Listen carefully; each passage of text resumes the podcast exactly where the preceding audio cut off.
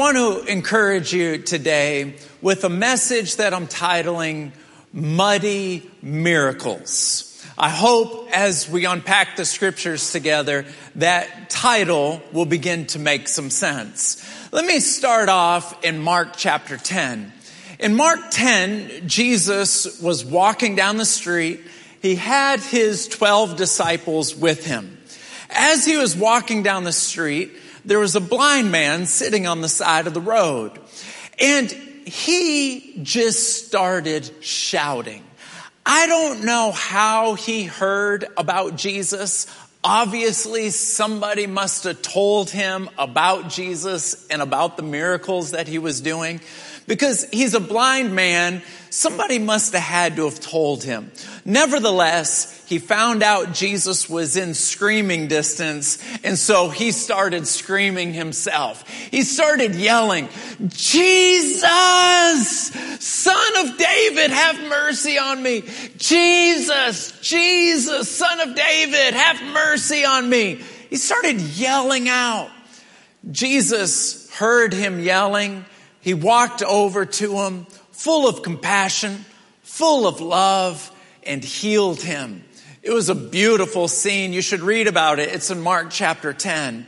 But in John chapter 9, he heals somebody else of blindness. But it happened very, very differently. Once again, Jesus was walking down the road. He was surrounded by his 12 disciples. But he saw the blind man, but the blind man did not yell out his name like the previous blind man did. The previous blind man, everybody knew his name. In fact, it's in scripture. It's Bartimaeus.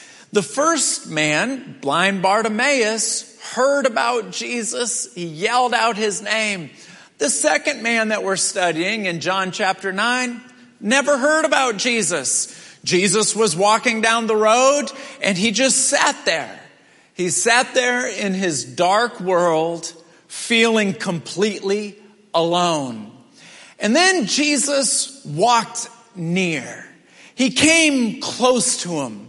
He thought that he was alone. He thought that all he had was darkness surrounding him, but Jesus drew near.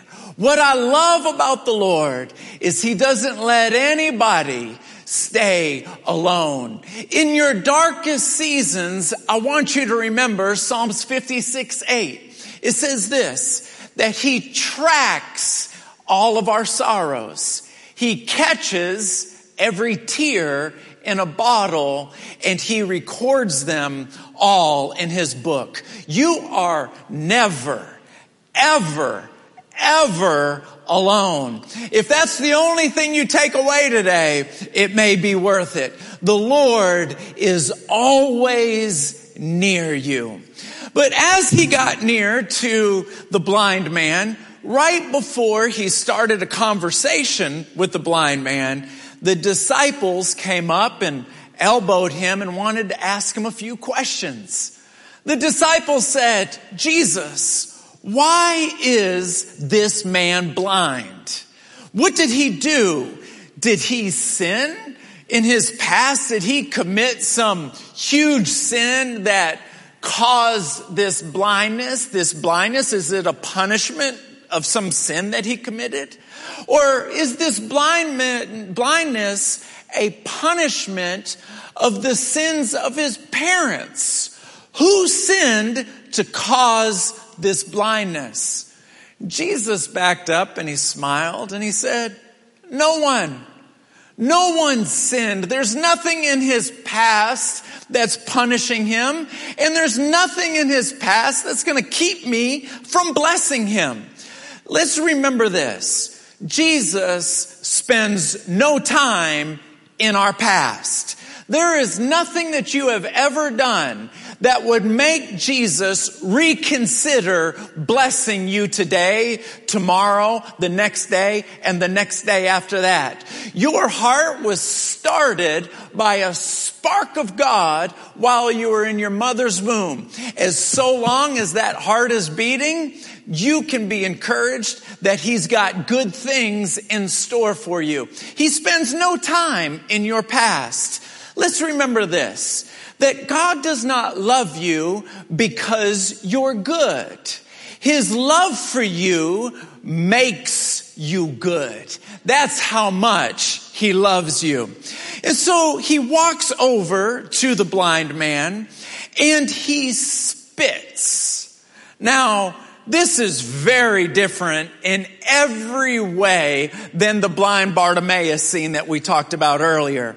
He walks up to the blind man and he spits. Now, let's remember that Jesus is a 30 to 33 year old man.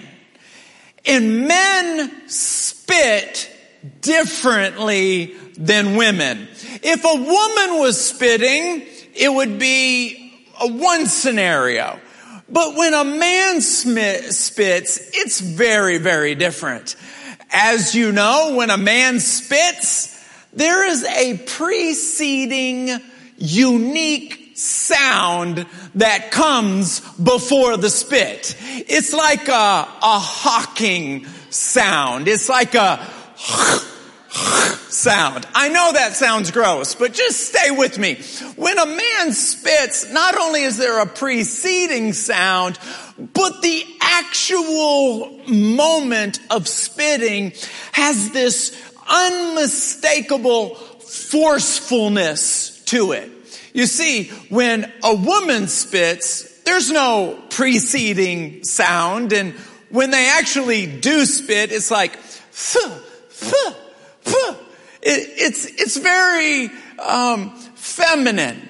When a man spits, it's it's a there's a there's a push to it. If I snuck up behind you at the mall and I stood right behind you, even though you couldn't see me, and I hawked, you would know immediately that you need to get out of the way. You need to turn around and say, what are you doing? Because once you've heard that sound once in your life, you don't ever, ever, ever forget it. Why am I spending time on that? I'm spending time on that because he was blind. His eyes were probably closed. Maybe they were open. We don't know, but he couldn't see. But he heard Jesus spit. There is no doubt about it. Either he heard the, the preceding sound or he heard the actual action itself. He heard Jesus spit. Now, anyone else? If somebody comes up close to you and spits, our natural reaction is to get back. Possibly even get a little bit angry. Why didn't this man back up? I have to be transparent with you. I had a lot of fun sitting in my office at my desk, backing up and saying, Holy Spirit, I was not there when this happened. Show me what happened. Show me what it was like. And I backed up and I said, Lord, why didn't he back off? Why didn't he jump back? And I was reminded that he was in the presence of Jesus. And when you are in the presence of Jesus, you are experiencing something that you have never experienced in your life. You can, I, you and I cannot exaggerate how wonderful the presence of Jesus is. And so when Jesus came near him, yes, that sound of a spit probably alerted him, but being in his presence was so wonderful. It was so amazing. He didn't want to move. You know, there's a, a man in the Bible. His name is Gamaliel. He was the leader of the Sanhedrin. And he heard rumor that the Messiah was on the earth. And so he decided that he was going to start interviewing people to find out if it was true. If you read the Archko volumes, he went up to Mary and, uh, and Martha and he asked them, have you heard about a Messiah or anyone who could be the Messiah? Mary and Martha, they didn't see any threat in being honest with Gamaliel. And again, this is not in the Bible it's in the Archko volumes, and uh, I'm not putting the Archko volumes up next to the Bible. The Bible is living and active. It's the breathed Word of God. The Archko volumes is just a history book. You can take it for which, what it's worth. But in the Archko volumes, Gamaliel decides that he wants to meet Jesus, and so he asks Mary and Martha. He says, "I want to meet Jesus. Describe him to me. Tell me." what he looks like. And Mary and Martha looked at Gamaliel and they said this, when you meet him, you'll know you've met him because there's no one else in the world like that man. When you see him, you'll know something's different. When you are in the presence of Jesus, you know something is different. And that blind man, though he couldn't see anything, he could sense the presence of Jesus Christ. And so Jesus got down on his knees, he spat in the, in the sand, and he began to make mud. Now, he didn't, the man didn't know that Jesus was making mud, but all of a sudden he could feel the mud being put on his face. Now, at that point, once again, I'm thinking that would have been a good time to jump back and say, what is going on? And maybe he did. Maybe he said, what's happening? What's going on? But after Jesus finished spreading mud on his face, Jesus said something very interesting. He looked at the man and said, now I want you to go to the pool and wash the mud off. Now, as I was reading the scriptures, once again, I backed up from my desk and went, hold on a minute here. He's blind. Jesus, you asked a blind man to go to a pool. Not only is he blind, but he's got mud all over his face. I couldn't find my way to a pool if I had mud on my face and I can see. So how in the world did this man work his way to the pool? Now, I do believe that because he was there every single day asking for alms, asking for money, I'm sure he was well aware that there was a pool in the vicinity. He probably knew that the pool was over there somewhere, but how did he get from where he was to the pool? If you're blind and you can't see, there's only one way you can find the pool. The only way you can do it is to feel your way to the pool, to feel your way on the ground and grab things and feel your way there until you get there. Do you know why he did that? Because he knew in his heart that Jesus was the only answer he had. That's why he was willing to feel his way through. That's why he was willing to stretch his faith further than he ever has in his life to feel his way through because he knew in his heart, although I don't know much about this man and I can't see him in the physical, my heart tells me this man is my only answer. I just want to let you know that the reason why you're watching me right now is because you too know in your heart that Jesus is the only answer. I know in my heart that Jesus is the only answer. And we both, you and I, have to do what this blind man did. We are no different. In Romans chapter 2 verse 11, it says that Jesus has no favorites. If he asked this man to trust him and feel his way through using his eyes of faith, both you and I have to do the same thing. There's going to be seasons in our life where we're just going to have to say, if you don't help us, no one else will. I know, Jesus, that you're my only answer. And we have to get on our knees like that blind man probably was. We have to close our eyes like that blind man probably did.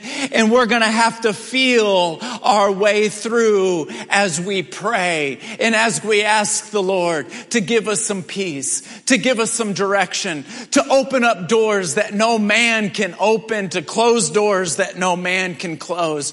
You and I are going to have to follow our heart and do what the Lord is calling us to do.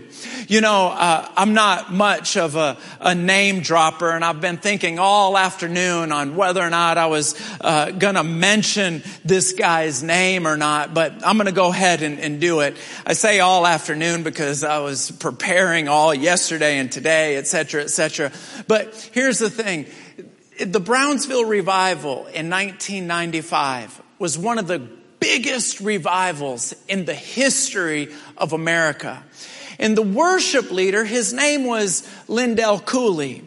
And he happens to be a friend of mine. And I called him up and I said, Lindell, what made you want to leave Nashville to move to Pensacola, Florida to be a part of Brownsville First Assembly? What made you want to move? You didn't know there was a revival coming.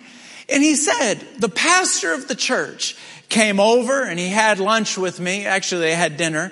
And he sat down and he asked me to move and to be a part of the staff. And Pastor Kilpatrick said, Lindell, I feel like God's going to do something special and you and I need to be a part of it. It's part of your assignment to be a part of it.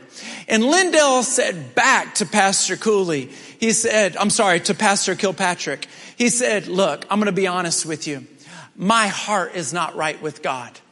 It's not right with God and I'm in no condition to be a worship leader. I just need to be honest with you.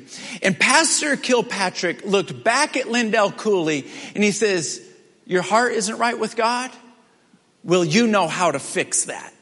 So you go get alone with God and fix it and then move over to Pensacola, Florida and let's complete our assignment together. He knew that Lindell Cooley was feeling the pull and the call of God. And he knew that Lindell Cooley knew how to get alone with God, to close his eyes and to feel his way through his prayer life. Even if he had to say, I love you, I love you, I love you over and over again because he didn't know what else to say. Lindell Cooley knew how to find God. I want to let you know, God may seem far during certain seasons, but just feel your way through. Feel your way through. God will meet you there. So how does the story end? Well, most of you know the end of the story, but I'll go ahead and tell you anyway. Uh, the blind man found the pool. He threw water on his face and all of a sudden he could see.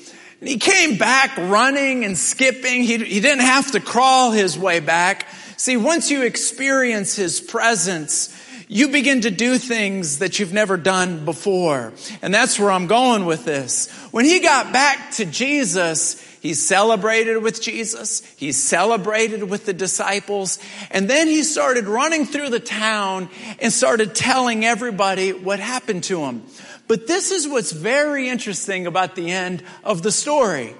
The people that hung out in that town thought that he was lying. They said, you're not that guy. You're not the blind guy that was sitting outside the city. That was not you. They could not recognize him. See, Jesus not only healed him of blindness, he not only answered his prayer, he transformed his entire life. He was a completely different man. See, when you get in the presence of God, When you, when you feel your way through prayer times, when you get into a closed room, may it be a closet or a bedroom, and you begin to say, God, I'm in this muddy place. I'm in a dark place and I feel all alone. I need a miracle. See, the wonderful thing about miracles is they only show up when there's no other options. See, some of you this morning, you may have an area of your life where there just seems to be no other options. Those are the only times miracles show up. So you are actually in a perfect position to experience a miracle. And so all of a sudden they begin to say, you are not the guy. You are not the guy. And he says, yes, I am him. I am him. His whole life transformed. This is what the presence of God does. And it's done this for decades and centuries for one person after the next. I'm thinking about 1905 right now as I'm sharing this with you because the Azusa Street revival took place in 1905. Maybe it was 1906. I can't remember. But there was this woman. Her name was Jennie Evans Moore. And she was worshiping God and praying in a prayer room right before the Azusa Street revival actually took off. But she was in praying in a house, in a small house, in a prayer meeting on Bonnie Brae Street. She was on the floor praying and crying out to God. And then when she was done praying, she stood up and walked over to a piano and began to play the piano and sing to the Lord. Now, if you're listening to this, you may be thinking, what's so big about that? She was on the floor praying and then all of a sudden she starts playing the piano and singing. What's the big deal? Here's the big deal. She had never played the piano before that moment in her entire life. For that matter, she had never sang in public in front of people like that before in her entire life. You say, well, what happened? One moment in the presence of God changes everything. It changes everything. I don't know which part of the city you're living in. And I don't know if you live in Texas or if you live in Pennsylvania, if you live up in Canada. But this is what I do know wherever you are, if you get on your knees at some point today, maybe it's as soon as this message is over, you get on your knees at some point today and say, Lord, I'm going to pursue you with my whole heart because I know that one moment in your presence can change everything. I know that I'm in the middle of some muddy, dark space right now, but I know that one moment in your presence changes everything. One of my favorite scriptures is in Psalms chapter, let me think, it's um, chapter 3 verse 5 or no, it's 5 verse, I don't remember. You're going to have to look it up. Uh, I don't have a teleprompter or anything. This is just coming out of my heart. Uh, what is it? Psalms chapter 5 verse 3, 3 verse 5. Anyway, it sounds like this. Every morning I wake up, I'll be back on my knees waiting for your fire to fall. What, what is it? 5 3. We could edit this, but that wouldn't be being real. So we're not going to edit it. It's Psalms 5 3. Psalms 5 3, it says this Every morning I wake up, I'll lay the pieces of my life on your altar and I'll wait for the fire to fall. See, the attitude of the psalmist was every morning I'm going to be back on my knees. Every morning, I'm going to be worshiping you. Every morning, I'll be back on my knees and I'm going to wait for the fire to fall. His attitude, the psalmist, his attitude was, Dear God, I know that you're the only way. I know that you're the only way. And see, here's the thing. Wherever you're at, remember this. Let this be your takeaway. Pursue God and then watch everything else fall into place. Pursue God with your whole heart and then watch everything else fall into place. In Isaiah chapter 49, verse 8, it says this At just the right time, he will respond to you. I know that you are probably like me. When we pray, we want God to move now. But just rest and have faith that at just the right time, he will respond to you. In Isaiah 49 verse 16, it says that he wrote your name on the palm of his hand. He loves you more than you'll ever, ever know. He is passionate about you and he will come through for you. I hope that encourages you today. Let me pray a blessing over you. May the Lord bless you. May he keep you. May his face shine down upon you and be gracious to you. May his face be turned toward you and bring you peace. Be blessed in the name of Jesus.